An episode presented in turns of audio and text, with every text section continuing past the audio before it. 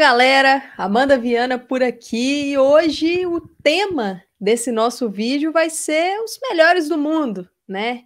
Tivemos a oportunidade de representar o Planeta Futebol Feminino, eu, Amanda, a Thaís também e o Tiago. A gente representou o PFF na, no especial Melhores do Mundo do mês de março, lá do GE.com. Então, hoje eu estou aqui com a Thaís Viviane e a gente vai repercutir um pouco das nossas escolhas também, né, falando sobre principais destaques para a gente, porque a gente escolhe um top 3, Thaís, só que tem muita gente também é, que está fazendo uma temporada legal, então a gente vai aproveitar aqui nesse vídeo para para passar aí por alguns dos nossos destaques. Então, só deixar aqui o recado para vocês que tá passando aí embaixo o Pix do Planeta Futebol Feminino. Se você gosta dos nossos conteúdos, quer ver mais coisas aqui, cogite nos apoiar, mas também, se não puder, não tem problema, a gente pede para que compartilhem os nossos vídeos, os nossos conteúdos, para que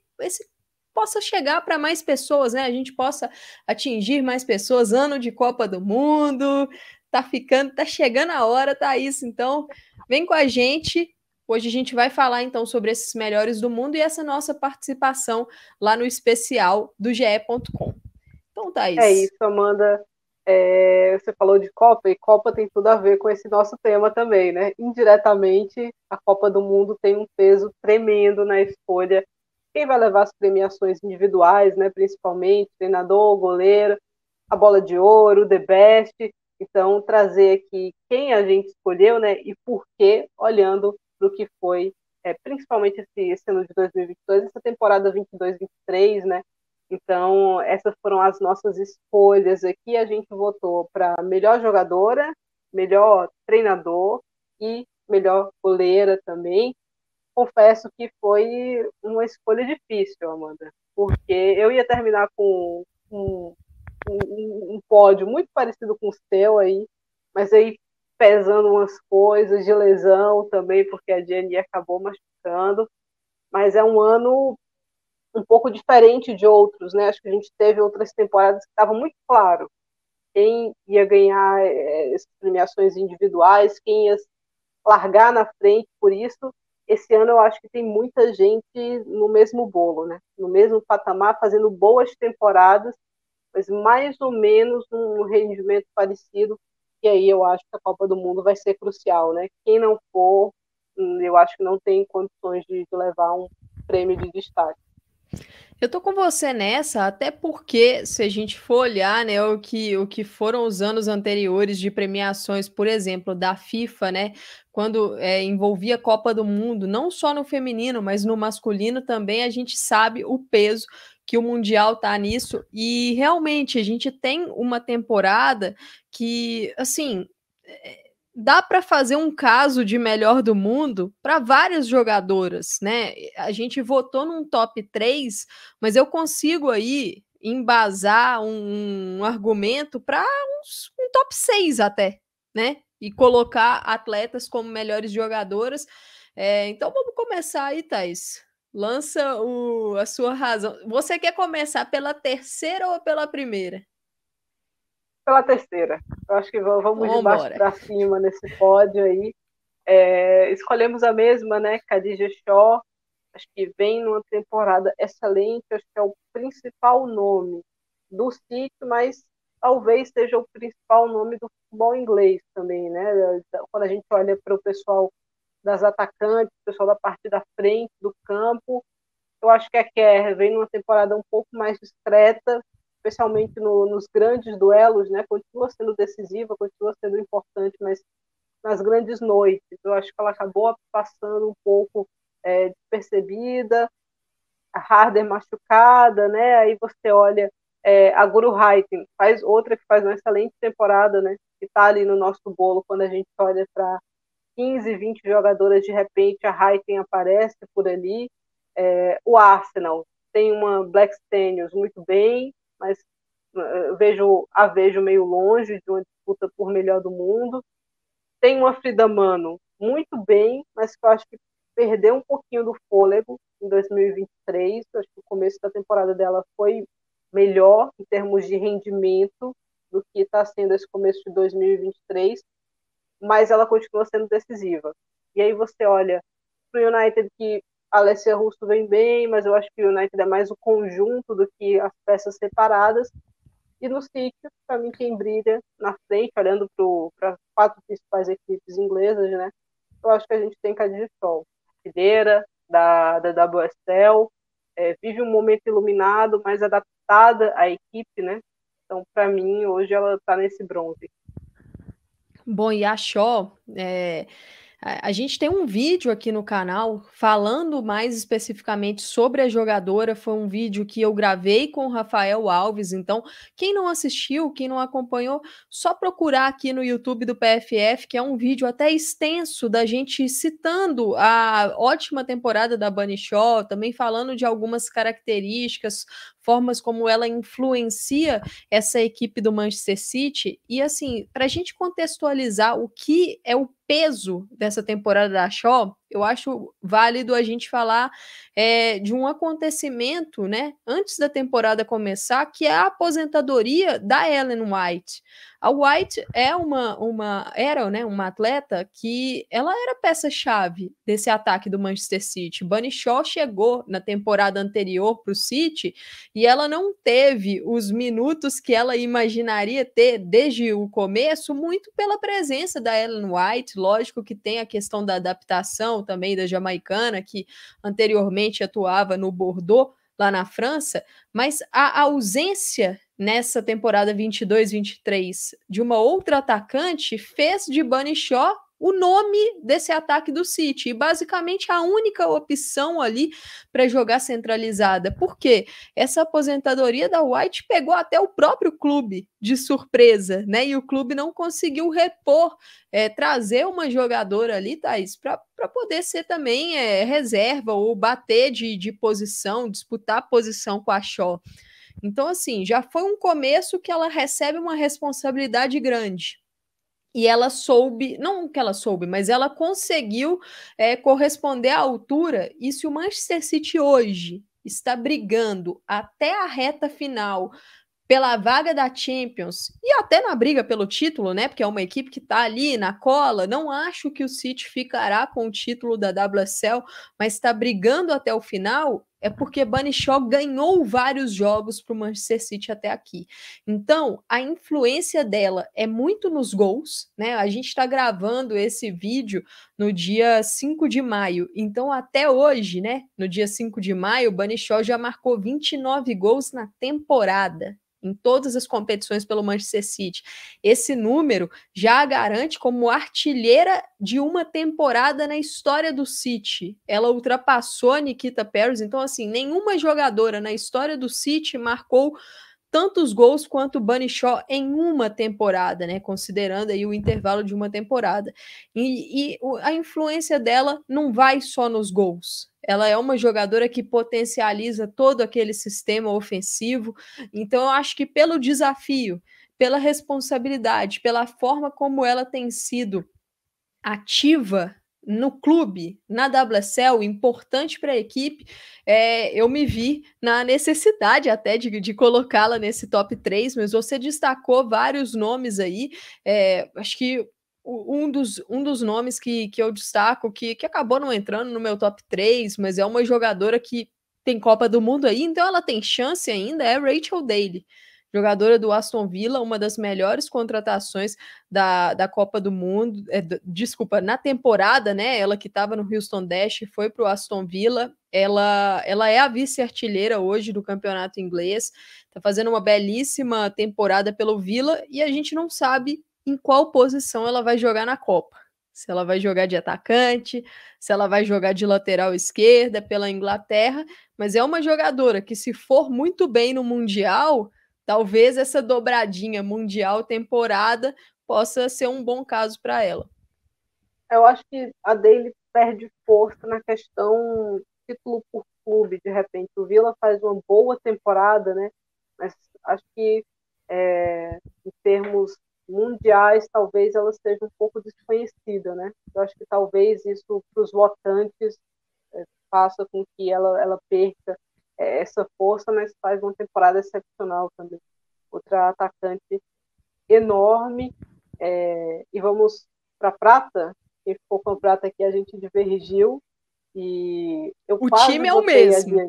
Exato. Eu quase botei a Diani, que faz realmente uma temporada excelente. Para mim, as duas são a razão do PSG ainda estar tá vivo, né? Na temporada, brigando aí por dois títulos e ter feito um Champions muito, muito respeitável pelo, pelo que tem sido a organização do PSG nessa última temporada.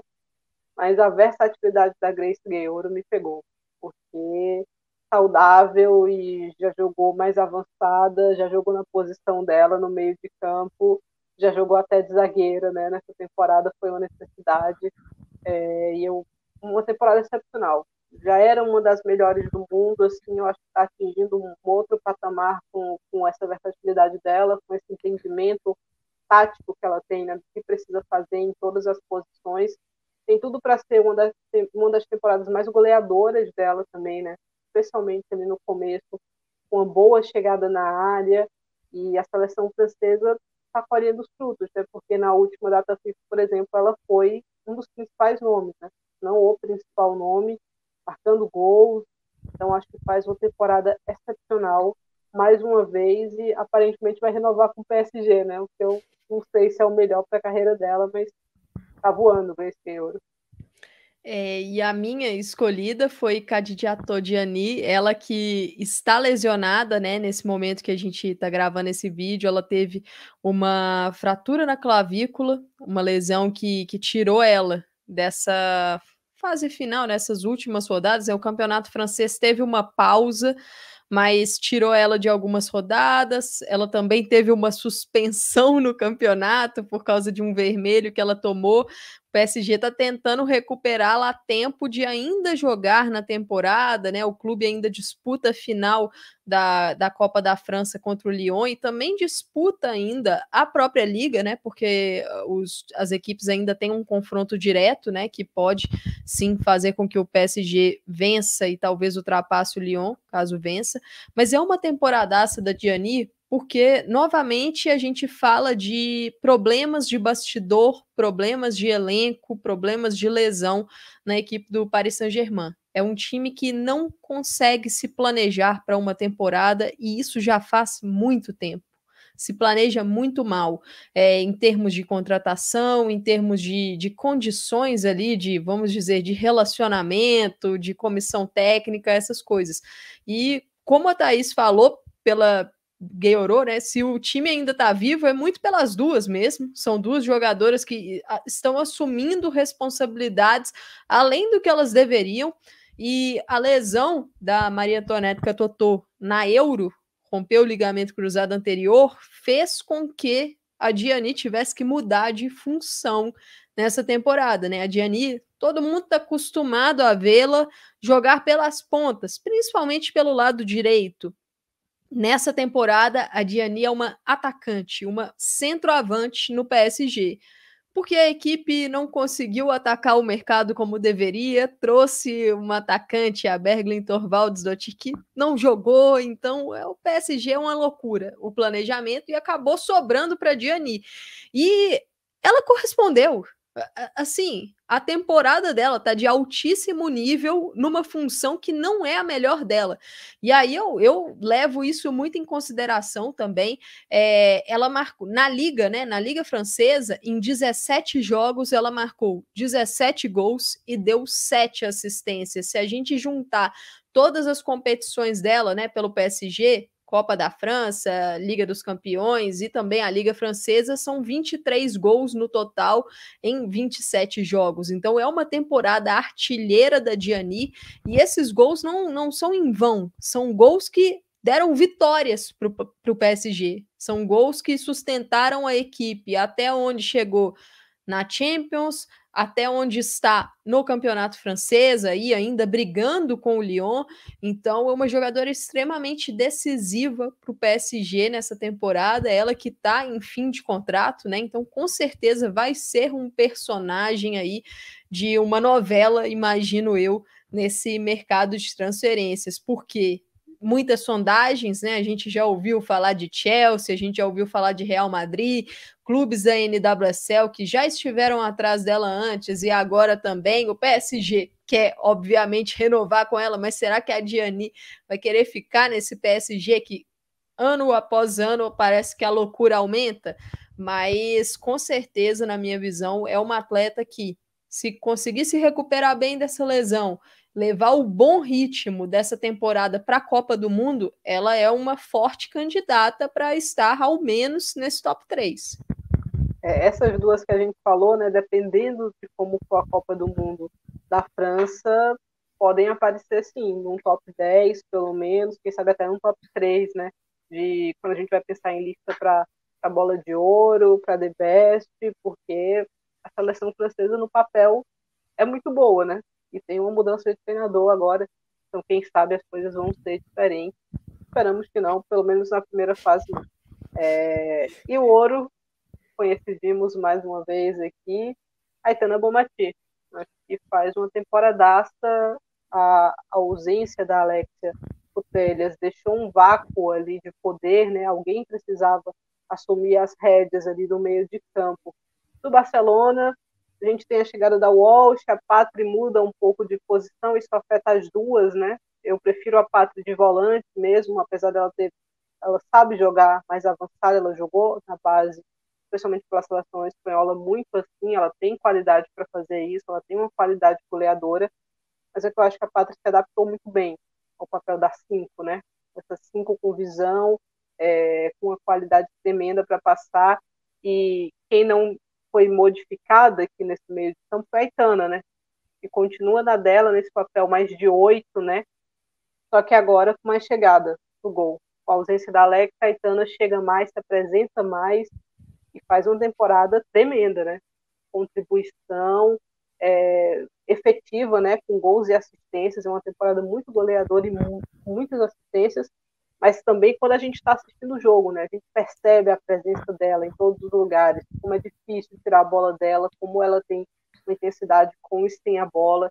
Então vive um momento especial, mas essa a gente não sabe se vai ver na Copa ainda, né? Tem questões aí com federação que não foram resolvidas até o momento. Exatamente, né? Esse imbróglio das jogadoras com federação, com Jorge Vilda, a gente sabe que, que conversas rolarão, mas se são conversas individuais, né? Então, talvez alguns nomes desses 15 nomes que estão envolvidos, a gente tem vídeo aqui no YouTube do PFF também, a Thaís falou bastante sobre esse tema. Então, se você não não está por dentro do que está rolando na seleção da Espanha, procura aqui no canal do PFF, porque tem vídeo sobre isso. E, Thaís, assim, eu, eu gosto muito de números, mas eu não gosto só de usar os números, né? Eu gosto muito de ver o jogo também e usar o que eu vejo em campo para ilustrar, para acompanhar o número, né? Eu acho que o número ele precisa ser contextualizado também pelo que a gente vê, é, juntando todas as competições que a Itana jogou pelo Barcelona até o momento, nessa temporada, são 35 participações em gols, envolvimentos em gols diretos, que aí no caso seriam gols ou assistências. É um número muito chamativo para uma jogadora que é meio-campista, né? Que a gente sabe que ela está envolvida nesse ataque do Barcelona o tempo todo. E você destacou bem a gente sabe que a Itana tá jogando, porque a influência dela, mesmo sem a bola, ela é nítida, porque ela potencializa as suas companheiras. A movimentação dela dentro de campo atrai a marcação, e com isso outras jogadoras acabam tendo ali um espaço que não necessariamente teriam, né? Ela consegue é, orquestrar esse meio-campo do Barcelona, e logicamente a ausência da Alexia aumentou a responsabilidade dela porque se a gente for olhar as outras jogadoras, né, que normalmente compõem esse meio-campo, o primeiro pensamento é mais defensivo, vamos dizer uhum. assim. Né? Quando a Pina tá jogando ali é um pouco diferente mesmo, porque é uma jogadora que tem também essa mentalidade muito ofensiva.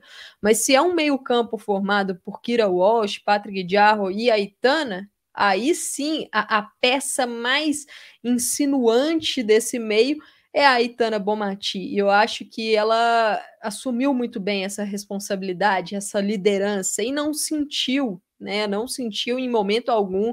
É, tem conseguido ficar saudável, né? Ela que teve ali alguns problemas de lesão, principalmente no começo da temporada, mas nessa reta que os jogos aumentaram, ela tem conseguido ficar saudável. Eu acho que isso para o Barcelona foi fundamental também nesses jogos. E para mim, ela é hoje a melhor do mundo, mas é aquilo. É uma escolhas de listas, escolhas de melhores do mundo são escolhas complicadas. E eu acho que o bom desse tipo de escolha é a gente tentar embasar porque é muito subjetivo, né? Nem sempre eu vejo a partida na mesma ótica que você ou que outras pessoas veem.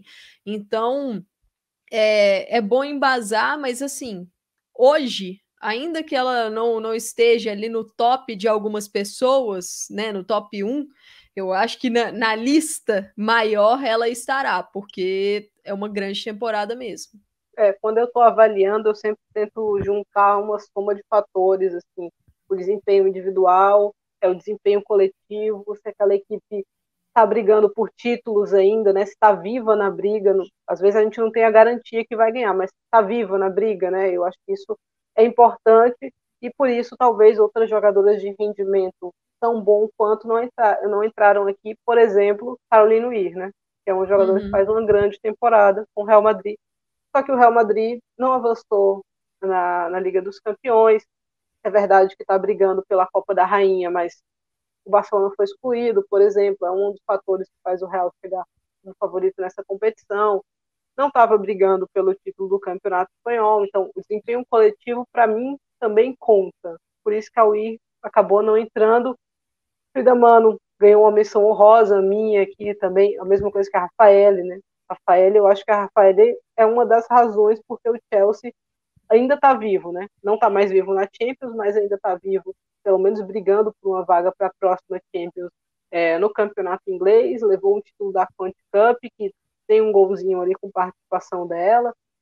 Então, talvez a peça mais regular de 2023 é a Rafael. No fim de 2022, ela teve meio machucada, ficou é um tempo fora, oscilou um pouco, mas agora ela está assim, incontestável.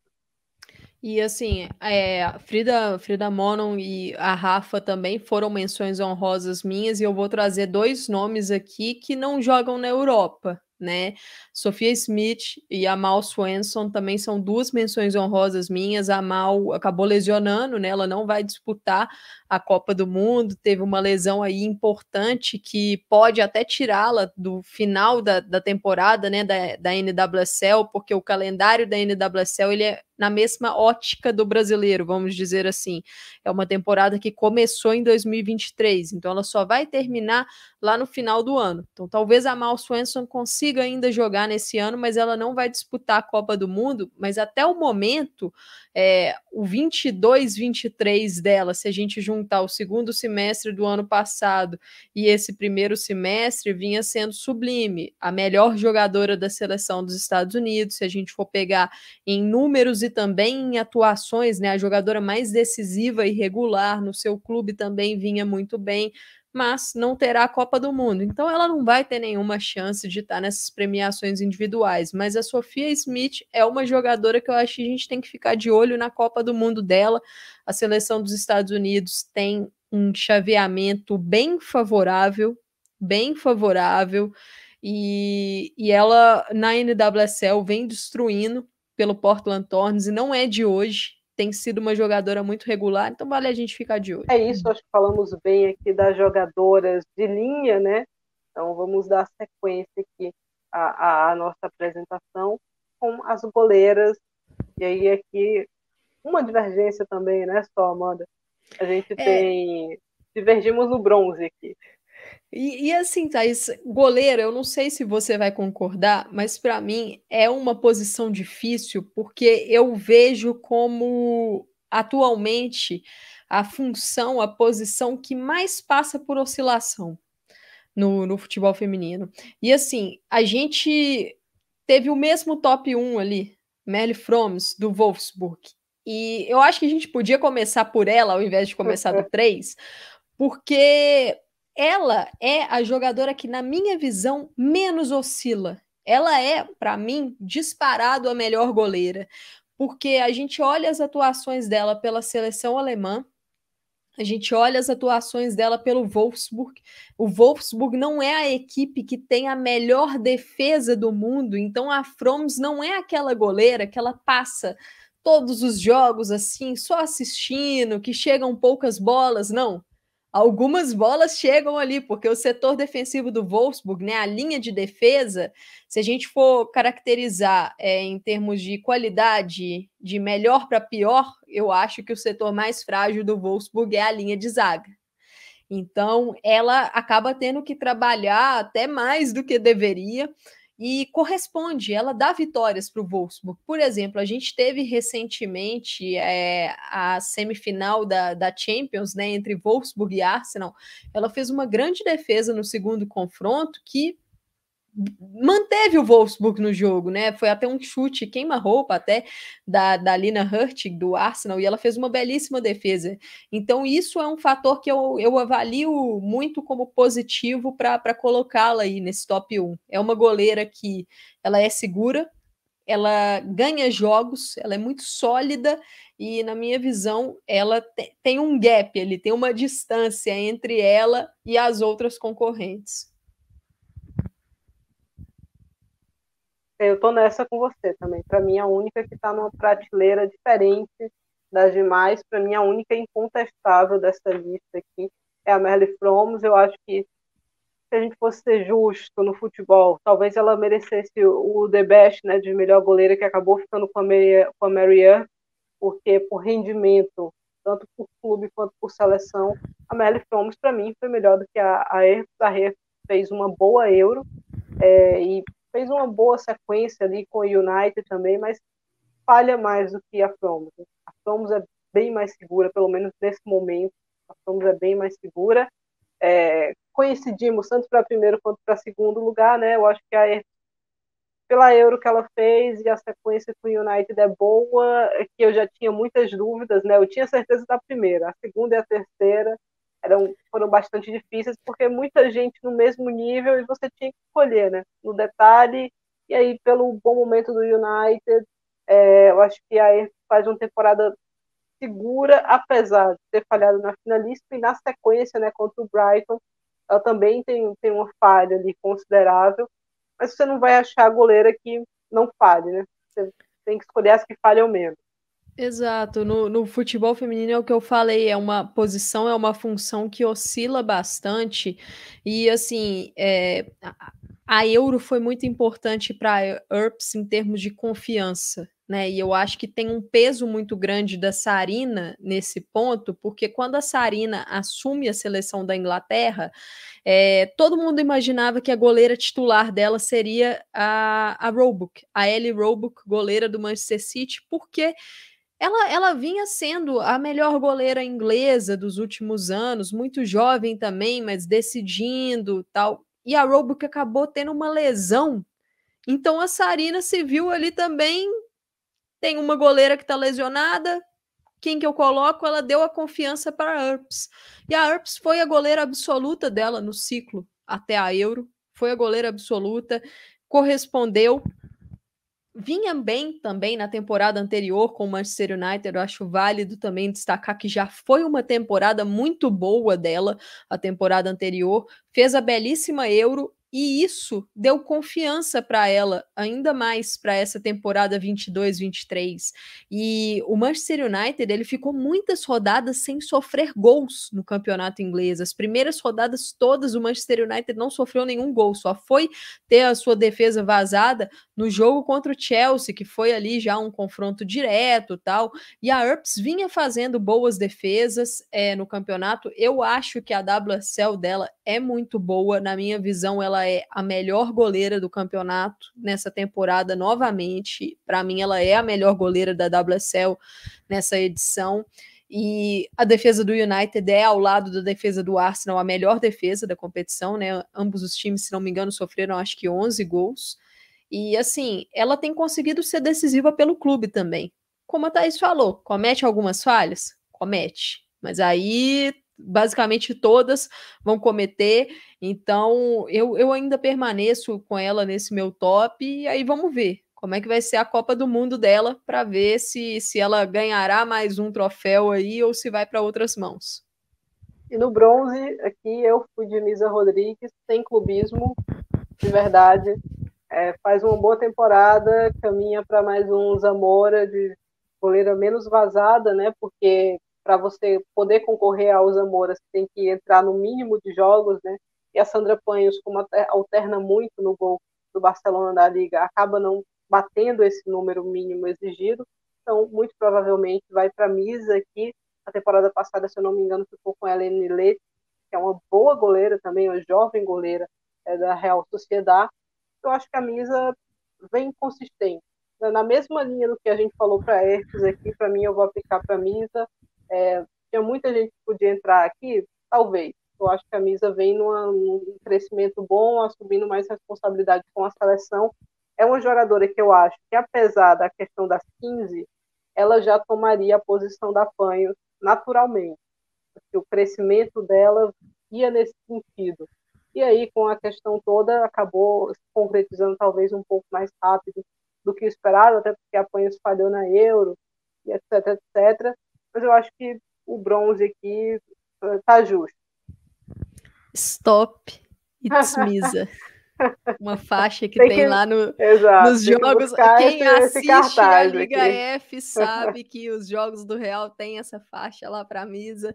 Mas sim, ela faz uma temporada muito boa, Thaís. E se o Real conseguiu chegar brigando na Champions ali até o final por uma classificação, tem muito também dela que, que foi mantendo o time vivo. A minha escolha foi a Kaylin Sheridan, goleira da seleção do Canadá e também do San Diego Wave. É, ela, ela vem sendo aí uma das principais goleiras da NWSL se a gente pegar esses últimos anos todos. A NWSL é uma liga que, na minha visão, é a liga que, que tem as melhores goleiras em termos de quantidade de goleiras boas. Eu vejo como um campeonato que basicamente todos os times têm uma goleira de alto nível, basicamente todos. E, e ela faz muita diferença pelo San Diego Wave. É uma goleira que defende pênaltis, que faz defesas difíceis. Acho que tem uma, uma fragilidade ainda na saída de bola. Não que ela não tenha qualidade na saída de bola com os pés, mas ela arrisca alguns passes que acaba precipitando e acaba cometendo algumas falhas, mas eu acho que ela ainda é é, nesse bolo aí de melhores goleiras do mundo e pela seleção canadense também extremamente regular. Ela é uma goleira que ganha jogos, né? E eu tô com a Thaís de, de ser ali uma posição que está muito aberta. Eu acho que esse top 3 está realmente muito aberto. Tem aí um, um bolo de goleiras que poderiam entrar aí. Por exemplo, a própria Lorena, já vinha fazendo uma grande uma grande temporada se a gente unir, né, Grêmio, seleção brasileira, mas infelizmente teve essa grave lesão, rompeu o ligamento cruzado anterior e não vai poder disputar a Copa do Mundo. Mas eu acho que Thaís, essas três goleiras aí são algumas que, que podem sim aparecer no, no top 3 lá no final, né? Depende da Copa do Mundo, né? Aqui todo mundo deve ter chance, né? Então Vamos ver o que, é que a Copa vai trazer para essas goleiras. E treinador, aqui onde a gente mais divergiu, que eu e a Amanda, batemos só um nome igual. Eu fui, vamos de novo, de primeiro para terceiro aqui. mas eu vou te falar sentido. uma coisa. A gente divergiu, mas os dois que a gente divergiu estão nas minhas menções honrosas. Estão nas minhas menções honrosas também, o, os seus. É, eu fui de Jonas Eidvall na primeira colocação. Eu acho que está tirando o leite de pedra nessa temporada com o Arsenal. É, o tempo todo um problema para ele resolver ele acha boas soluções. A gente vê o Arsenal mudando à medida que as jogadoras entram em campo, né? Uma jogadora está jogando na esquerda, entra uma outra, sai do banco e essa que estava na esquerda vai jogar na direita e às vezes estava jogando na defesa, vai jogar no ataque, eu estava jogando no ataque, vem jogar na defesa. A, a forma como ele conseguiu posicionar a Frida Mano no campo, eu acho que mudou da água para o vinho, que foi a temporada dela. Então, para mim, ele é o grande destaque aí desse 2022-23 como treinador? Eu fui de Serena Wigman, na minha visão, ela é, assim, é difícil comparar seleção com clube, porque são coisas totalmente diferentes, o dia a dia é diferente, o tempo da, da treinadora ou do treinador com as atletas é diferente, o calendário, né? Então realmente é difícil de comparar, mas eu ainda acho que ela é a melhor treinadora do mundo nessa temporada. É, na minha visão, o que ela faz com a seleção inglesa é um nível de solidez e consistência muito alto. E o pós-euro da Sarina é, é um pós muito mais baseado em flexibilização em alguns setores, né? Eu acho que talvez a defesa seja o setor que ela menos flexibilizou e aí ela vai pagar por isso, porque a Inglaterra teve lesões de, de peças importantes, né? Ali a Williamson, sua capitã, não irá para a Copa do Mundo, Millie Bright está lesionada e ninguém sabe qual é o prazo, se ela vai conseguir voltar ou não. A Lucy Bronze realizou uma, uma troscopia recentemente, foi o setor que ela menos rodou, que ela menos testou. Mas do meio para frente, uma treinadora que o pós-euro dela foi muito de teste, foi muito de novas jogadoras. Eu acho que também entra o componente aposentadoria da White, lesão da Beth Mead, lesão da Frank Kirby. Então, ela teve que testar por necessidade mas testou, tirou a Rachel Daly da lateral esquerda, porque a temporada dela como atacante pelo Aston Villa estava clamando uma chance, estava clamando um teste ali no, no comando do ataque, e a Daly correspondeu. Então eu acho que assim, a Sarina, ela deu ali uma reinventada em alguns setores, e a Inglaterra continua jogando muito bem. Lógico que a data FIFA de abril vai, vai servir aí para um contraponto, né? Todo mundo vai acabar lembrando dos tropeços, né? O empate contra o Brasil levou mesmo assim a finalíssima nos pênaltis, a derrota para a Austrália, mas eu ainda a vejo como a melhor treinadora do mundo aí no momento. É. Mas é que é um momento também que todo mundo quer fazer um teste de Copa do Mundo, né? Então, Sim existe essa concentração das jogadoras também. Né? O Brasil jogou diferente, a Austrália jogou diferente, a exigência foi diferente ali contra a Inglaterra. Eu acho que a Salina vai ter um desafio tremendo agora, Amanda, porque ela, acho que a campanha da Euro foi marcada pelas super subs, né? As jogadoras uhum. que saíam do banco e mudavam a partida ou que entravam de uma maneira diferente. Só que ela perdeu isso um pouco, né? Porque quem estava no time titular machucou. E aí quem estava bem no banco precisou ocupar esse espaço na equipe principal ou aposentou, né, como foi o caso da White, que fez uma bela Euro, uma belíssima Euro, é, e agora eu acho que ela vai quebrar um pouco a cabeça para saber quem são essas substituições capazes de mudar a partida, né? Então acho que o desafio para ela só só cresce agora. Ela vai ter que achar as outras super subs, porque assim, Ninguém sabia que essas super subs existiam, vamos dizer assim. Não tem como. A gente estava vendo que era a Inglaterra pré-euro, né? Não tinha como você falar assim. Todo jogo que a Alessia Russo entrar, ela vai conseguir impactar e marcar. Todo jogo que a Ella Tune entrar, ela vai conseguir impactar e marcar.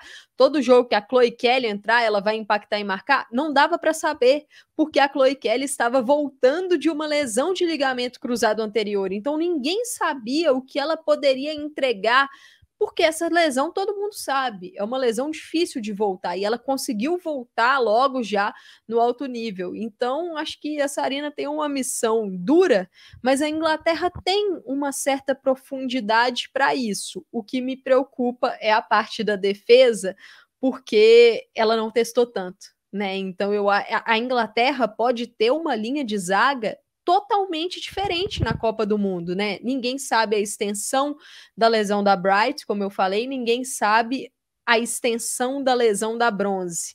E se ela optar pela Rachel Daly no ataque, ela já não terá a Leah Williamson, seria uma linha de zaga titular na Copa do Mundo totalmente diferente. Mas aí tá nas mãos dela, se ela cruzar com o Brasil que que dê a gente. Seja lá na né? frente, né? que seja lá na Exato. frente, né?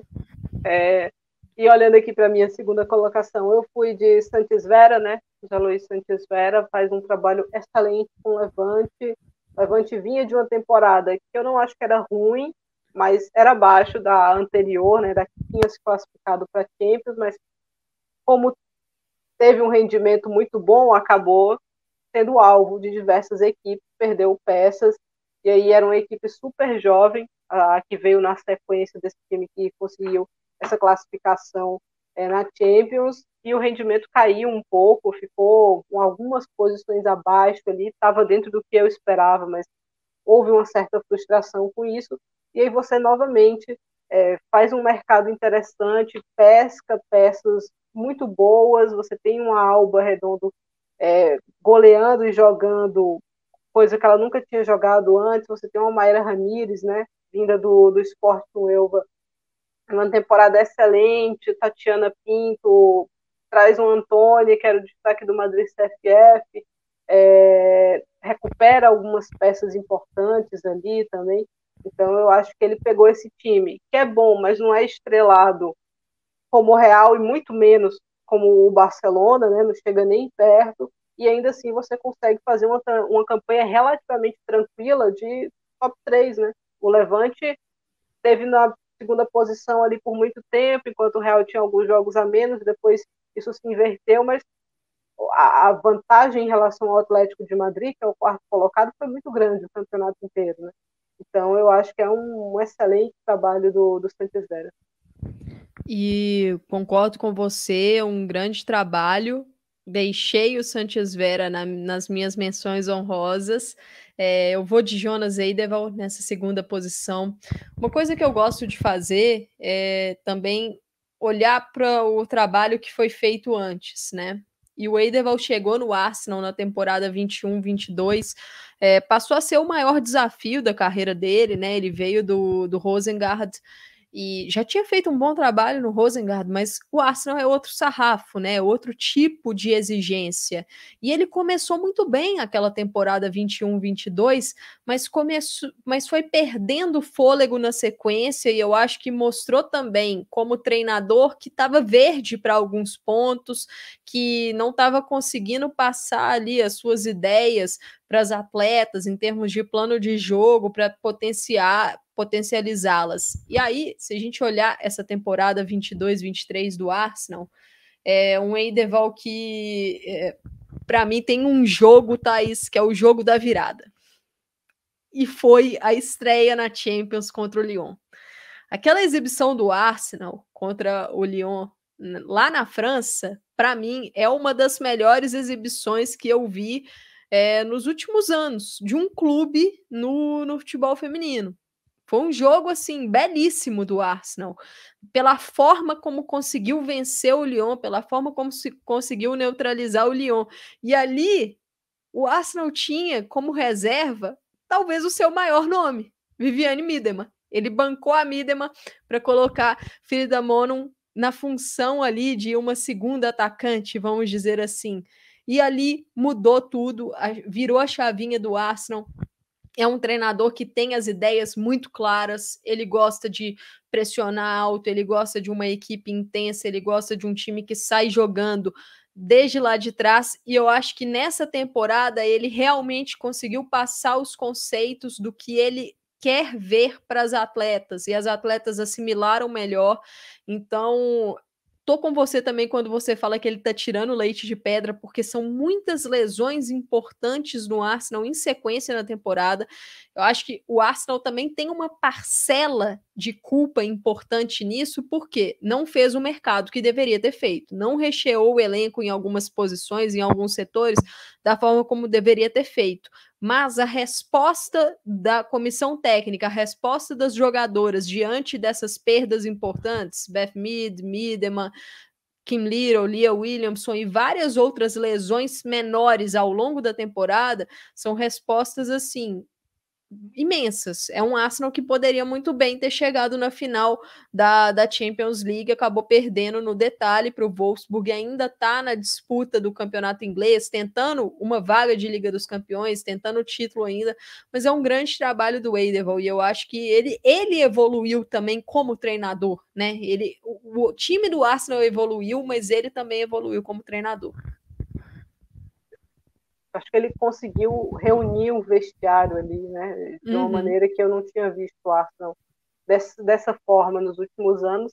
No meu bronze aqui vem um, queridinho nosso, o Fabrício Gabriel, com o seu Fleury, que está brigando por uma vaga na, na, Champions League, por uma terceira colocação, seria histórico para a equipe, seria bem merecido. O Paris FC é um, uma equipe muito simpática, nada contra, mas não é um Fleury FC.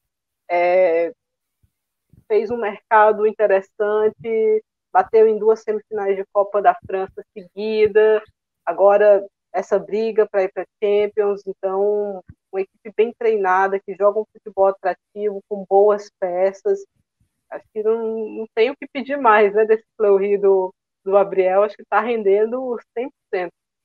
Exato. Assim, para quem ainda não é adepto ao Estação PFF, eu e a Thaís, a gente tem um podcast aqui no Planeta Futebol Feminino focado nas quatro principais ligas da Europa. A gente faz aí episódios semanais para falar sobre Espanha, França, Alemanha e Inglaterra. Quando a gente chega na França, basicamente todo episódio a gente fala do Fleury. E não tem como não falar, né, Thaís? Porque, assim, a nossa torcida está aberta a gente está torcendo para o Fleury terminar em terceiro no campeonato francês e ir para a Champions. Não, não vou medir aqui a minha torcida. Não, a gente, torcendo não, a gente não se esconde, a gente não se é, esconde. Não vou me esconder. Mas assim. e a nossa torcida pelo Haiti, valeu, Exato. hein? A gente veio falando do Haiti desde que o podcast começou e o Haiti copou. Então, contra, contrariando qualquer expectativa, o Haiti copou. Então vamos ver se o Fleury vai na mesma. Exato. E assim, eu coloquei o Fabrício Abreu nas minhas menções honrosas e realmente ele conseguiu ali é, juntar o planejamento de contratações de jogadoras e conseguiu potencializar o seu time, muitos, muitas atletas jovens, como o Rosemondo Coassi, mas atletas experientes também, como a Lia Legarrec, ele conseguiu juntar, unir ali. Então, é, é, uma, é uma bela escolha. Eu acho que é o Fleury que consegue bater de frente em jogos, né? Não digo no campeonato, mas bater de frente em jogos com Lyon e PSG, que consegue causar ali problemas para esses grandes times. Então, realmente é um grande trabalho dele. Mas a minha escolha ali para terceiro lugar foi o Mark Skinner do Manchester United. É um trabalho fantástico do Skinner Hoje, o Manchester United é o líder da WSL, tem jogos a mais do que o Chelsea. O Chelsea, em pontos perdidos, está à frente, né? Lidera. Então, se o Chelsea venceu os seus jogos atrasados, ultrapassa o United e fica em primeiro. Mas vamos falar do, do que está rolando hoje. O United é o líder e assim, é um treinador que, que ele montou esse time e dá sequência a um trabalho que já vinha aí no United, né? Falando desse Manchester United, eu gosto sempre de lembrar do processo. Aquela temporada 2021 da Case Stoney, já foi uma temporada que a equipe teve excelentes momentos, liderou o campeonato, mas foi perdendo fôlego e não conseguiu ir para a Champions, bateu na trave. Aí o Mark Skinner assume no 21-22, 2021-2022. Novamente, vai muito bem, lidera o campeonato, perde o fôlego na segunda metade, não consegue consistência e bate na trave e não vai para a Champions. Aí essa temporada começou, o United começou voando novamente. Aí eu falava: será que vai conseguir levar até o final? Esse é o grande desafio do Manchester United. Será que vai conseguir chegar consistente, não perder pontos, não perder fôlego na segunda metade do campeonato? E está conseguindo. Então, isso tem muito mérito do seu treinador. O Mark Skinner, ele não roda o elenco. O Mark Skinner não gosta de rodar o elenco. Ele tem uma escalação que muda muito pouco, talvez ali muda uma peça só. Basicamente, o, a, a, faixa que ele mais troca é a ponta direita. Ele não muda muito o time, ele não faz substituições cedo. É, ele tem umas substituições programadas já, basicamente, no jogo, mas isso tem dado certo é um time muito consistente, o Manchester United, uma equipe sólida, que tem uma boa defesa, que tem um meio-campo que pode não ser o mais brilhante do mundo, mas ele funciona, que tem um ataque, que tem uma movimentação muito inteligente, muito interessante e que decide jogos. são peças que coletivamente se encaixam muito bem, mas individualmente brilham, né? Você tem uma Mary Earps com boas defesas no gol, você tem ali uma zaga experiência e juventude, tem uma, uma Maia Letícia que encaixou muito bem, a experiência da Millie Turner, Ona Batche brilhando na lateral direita, uma Katie Zellen que assumiu o protagonismo, é líder em assistências, bate muito bem na bola e essa é uma arma importante da equipe. Uma Ella Tune e uma Alessia Russo que sempre estão ali decidindo de alguma forma para o time, uma Lia Gotham que é muito importante sem a bola. Então ele conseguiu sim elevar o potencial das suas atletas e montar um time e assim, se o Manchester United for campeão inglês, será muito merecido. E Indo para a Champions também será muito merecido. acho que é fruto mesmo de, de uma ascensão de um trabalho que vem de anos anteriores e o Skinner tem muito dedo nisso. E, e Thaís... Entrou na minha listinha aqui, Amanda, quando eu pensei em quem encaixar onde aqui, porque para, aparentemente vai mudar é, a história do United aí, né? Vai levar a equipe para a Champions pela primeira vez. Vamos ver. Eu acho que está com uma mão e meia. É. vamos ver se, se vai conseguir botar outra. Eu tô, tô nessa também. E aqui, só para não deixar passar, né? Alguns outros nomes que, que eu destaquei aqui também como as minhas menções honrosas. Pia Hag, treinadora da seleção brasileira, a, a pós-Copa América da Pia, na minha visão, é excelente. Excelente. Testes botando jogadores em diferentes funções para saber o que no momento difícil de Copa do Mundo a gente vai ter a seleção brasileira sendo competitiva contra todos os adversários que ela enfrentou. É, lidando com inúmeras lesões, então é uma treinadora que consegue potencializar o coletivo, consegue potencializar a equipe. Eu acho que ela, lógico, não é uma treinadora perfeita, não é um trabalho perfeito, mas no contexto de renovação, é, e também no contexto que a gente vinha ali naquela Copa América, né? Não foi, talvez, em termos de performance, a melhor Copa América do mundo. Eu acho que ela trouxe algumas inovações para a seleção, corrigindo pontos, e a seleção chega de forma competitiva na Copa do Mundo. E outros dois nomes que eu queria trazer aqui: Carla Ward, do Aston Villa, temporadaça do Aston Villa. O trabalho dela é fantástico e eu tô torcendo muito para que o Vila consiga fazer um bom mercado e levar essa boa temporada para a próxima também, né? Coisa que o Tottenham da Rehan Skinner não conseguiu levar o 21-22 para o 22-23 também bom. Então, estou torcendo muito porque o trabalho da Ward é excelente e Casey Stone do San Diego Wave. Muitos podem falar que essa escolha é meio Aí, queridinha ah, da Amanda, queridinha da Amanda. O trabalho dela é fantástico lá no San Diego Wave. San Diego é um clube que tem um ano e dois meses, quatro meses, não sei, de existência. E, e ela conseguiu levar o time já a uma semifinal de NWSL, ela consegue potencializar peças, ela é uma treinadora que, que ela vai além dos resultados, eu acho. O impacto dela nas jogadoras, né? Ela consegue crescer as jogadoras. Por exemplo, ela recuperou a Alex Morgan. É, o trabalho dela com a Morgan, é, o, o, nível de trabalho dela com a Naomi Gurman, uma das melhores zagueiras do mundo, na minha visão, hoje, a própria Taylor Korniak, que ninguém sonhava em ver a Taylor Korniak no radar da seleção dos Estados Unidos. Então, assim, eu acho que em termos de trabalho ali, potencializando atletas, potencializando um coletivo, ela é uma grande treinadora, e é o que eu falei. Se o Manchester United hoje está tá brigando por título até o final, também tem o dedo dela aí no começo desse trabalho do United. Acho que é isso, acho que a gente conseguiu passar aqui pelas nossas escolhas, né? Justificando, explicando trazendo, às vezes, para quem não está acompanhando tão de pertinho, né, um panorama, e pelo menos pelos nossos olhos, do que está sendo futebol feminino nesta temporada. Como eu falei, eu acho que a Copa decide muita coisa. O que está mais ou menos equilibrado vai ser decidido pela Copa do Mundo.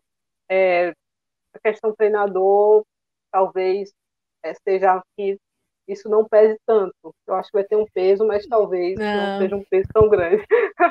Eu acho que os treinadores de clube não terão chance nesse é. ano. Vai, quem, quem levar a Copa vai ganhar o prêmio de melhor treinador ou treinadora. Então é isso. Eu acho que fechamos aqui, falamos bem, concluímos o nosso papo, né, Amanda? Quase 50 minutos, aí o Rafa vai brigar com a gente, será? Porque a gente, a gente sequestrou o PFF hoje por quase uma hora, mas tudo com uma boa justificativa. Espero que a galera tenha gostado né, do programa aqui. Bota nos comentários quem vocês acham que ficou faltando, né? Vai que vocês têm alguém aí que preferia um top de goleiras diferente, preferia um top de jogadoras diferente, treinador, manda pra gente aqui nos comentários que a gente quer saber, né, Amandinha? Exato, deixem aí o, o top de vocês nos comentários e é aquilo, né? escolha de seleção, escolha de top é muito subjetivo, então o que a gente procurou aqui foi justificar mesmo por que a gente acha que essas jogadoras estão nesse momento, né? Lembrando que, que esse top aí é um top que, que é um especial do GE do mês de março, mas a gente também considera a temporada 22-23, que é essa que a gente está avaliando, e lógico, Copa do Mundo, como a Thaís falou, tem tudo para influenciar bastante isso. Então, gente, chegaram até o final aqui. O que a gente pede é para que vocês compartilhem esse vídeo para levar os conteúdos do Planeta Futebol Feminino para mais pessoas, né? O Mundial está chegando, o interesse cada vez maior. E lembrando também do Estação PFF, o podcast que eu e Thaís temos aqui no Planeta Futebol Feminino para falar dessas quatro principais ligas da Europa, podcast semanal. Então procura lá no feed do De Primeira, né? Lá no Spotify, no agregador que vocês preferirem, só procurar lá, Estação PFF. A gente tem aí vários episódios falando sobre o que rola nessas principais ligas. Então é isso, galera. A gente pede aí também o apoio, caso vocês possam, e se não puderem também, ajudem a compartilhar o Pix do Planeta Futebol Feminino, tá passando aí na tela Pix, Planeta Futebol Feminino, arroba hotmail.com. E é isso, ficamos nessa e não deixem de colocar o top de vocês aí nos comentários. Valeu, Thaís, valeu todo mundo, até a próxima.